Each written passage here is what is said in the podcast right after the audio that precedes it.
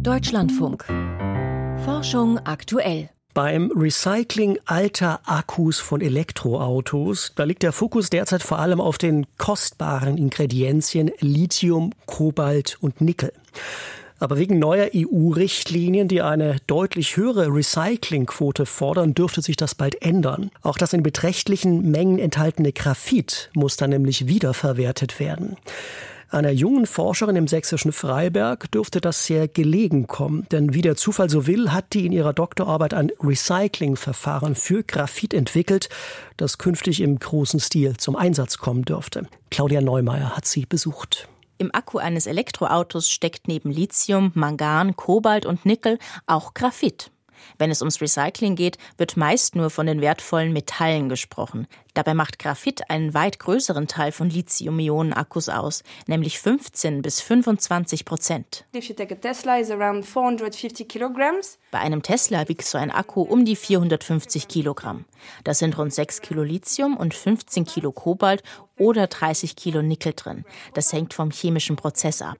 Außerdem sind rund 100 Kilo Graphit enthalten. 100 Kilogramm Graphite. Sagt Anna van der Bruggen. Sie hat eine Methode entwickelt, um das Graphit in alten E-Autos Autoakkus wiederzuverwenden. Aber lohnt sich das überhaupt? Zurzeit gibt es keinen Markt für recyceltes Graphit, weil die Recyclingunternehmen hauptsächlich an den Metallen interessiert waren. Aber mit der neuen EU-Regelung zum Batterierecycling müssen sie ihre Recyclingrate bis 2030 von 50 auf 70 Prozent erhöhen. Da tut sich also bald was. Anna van der Bruggen stammt aus Frankreich, hat in Nancy ein Ingenieursdiplom im Bereich der Geologie und Mineralienaufbereitung gemacht. Im Rahmen des internationalen Erasmus Mundus Masterprogramms hat es sie nach Deutschland verschlagen, ans Helmholtz-Institut für Ressourcentechnologie in Freiberg, zwischen Dresden und Chemnitz. In Freiberg hat sie schon während ihrer Masterarbeit an Graphit-Recycling geforscht und das Thema in ihrer Promotion fortgeführt. Als sie mit ihrer Arbeit begonnen hat, stieß sie oftmals auf Skepsis. Als ich 2018 mit dem Thema angefangen habe, haben die Leute nicht wirklich daran geglaubt. Sie haben gesagt, uh, wir müssen an das Metall ran. Wo ist das Kobalt? Wo ist das Nickel? Und jetzt mit der neuen Batterieverordnung sagen die Leute, oh Anna, du sagst, wir können das Graphit zurückgewinnen? Erzähl mir mehr davon. Bisher funktioniert das Recycling von Lithium-Ionen-Akkus so, dass die alten Batterien zu einem feinen Pulver verarbeitet werden, der sogenannten Black Mass, die eine Mischung aus Graphit und den Metallen ist. Aktuell nutzen Recyclingunternehmen die Black Mass, um in einem Säurebad die wertvollen Metalle zurückzugewinnen. Wir steigen noch vor dieser Stufe ein. Wir nehmen die Black Mass und sortieren die wertvollen Inhalte. Auf der einen Seite hat man dann das Graphit und auf der anderen die Metalle. Anna van der Bruggen nutzt eine altbekannte industrielle Trennmethode, die Schaumflotation.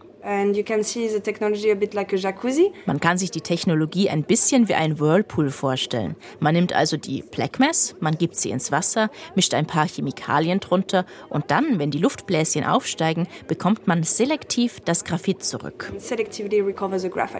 Durch einen Rotor, der gleichzeitig eine Luftdüse ist, strömen feine Luftbläschen ins Wasser der Flotationszelle. Die fasst ein Volumen von circa drei Litern. Zusätze sorgen dafür, dass sich ein feiner Schaum bildet. Die Metalle im Akku, die sich eher wasseraffin verhalten, bleiben in der Lösung zurück, quasi auf dem Boden des Whirlpools, während die feinen Graphitpartikel, die eher wasserabweisend sind, sich an die mit Luft gefüllten Bläschen anlagern und mit dem Schaum nach oben steigen. Dort werden sie mit einem Schieber abgestreift. In Kooperation mit einem Helmholtz-Institut in Ulm konnte Anna van der Bruggen zeigen, es funktioniert. Aus dem recycelten Graphit haben die Wissenschaftler neue Autobatterien hergestellt. Das Abschöpfen von Graphit ließe sich nicht nur gut in den bestehenden Recyclingprozess integrieren, sagt die französische Forscherin, es würde sogar die Kosten für das Recycling der Metalle im Akku senken. Denn wenn die große Masse Graphit schon aus der Black Mass rausgeholt wurde, braucht es im nächsten Schritt nur noch ein verhältnismäßig kleines Säurebad, um die Metalle zurückzugewinnen. Für das Graphit-Recycling spricht zum einen der Klima- und Energieaspekt. In den Batterien kommen zwei Arten Graphit zum Einsatz. Das Graphit, das wir in den Akkus benutzen, ist nicht das Graphit aus unseren Bleistiften. Es ist qualitativ hochwertiges Graphit.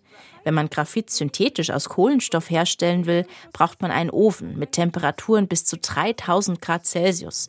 Dieser Prozess braucht extrem viel Strom und vergrößert den CO2-Fußabdruck. Abgesehen davon wäre das Graphitrecycling auch ein Schritt, um sich von der Rohstoffabhängigkeit anderer Länder zu lösen. Denn für die Akkus kann man nicht nur synthetisches Graphit nehmen, man braucht auch natürliches Graphit. Dazu wird Flockengraphit abgebaut, das aus Graphitplättchen besteht. Und daraus macht man dann kugelförmiges Graphit, dessen Form einer Kartoffel ähnelt. Man braucht diese Graphitkügelchen für Batterien und derzeit kommen sie nur aus China. Am Helmholtz-Institut gibt es ein spezielles Elektronenmikroskop, mit dem sie die Form der Graphitpartikel sichtbar machen können. Im Labor mit der Flotationszelle hängen Bilder davon. Die Kartoffelform ist darauf gut zu erkennen. Für das innovative Graphitrecycling wurde Anna van der Bruggen mit einem Innovationspreis des EIT ausgezeichnet, dem Europäischen Institut für Innovation und Technologie. Die Forscherin arbeitet mit mehreren Recyclingunternehmen zusammen und eine erste Pilotanlage wurde gebaut. Die Chancen stehen also gut, dass die Methode bald auch in die Industrie Einzug hält. Dann mit Flotationszellen, die mehrere hundert oder tausende Liter fassen. Claudia Neumeier über eine junge Forscherin in Freiberg, die ein wegweisendes Verfahren zum Graphit-Recycling entwickelt hat.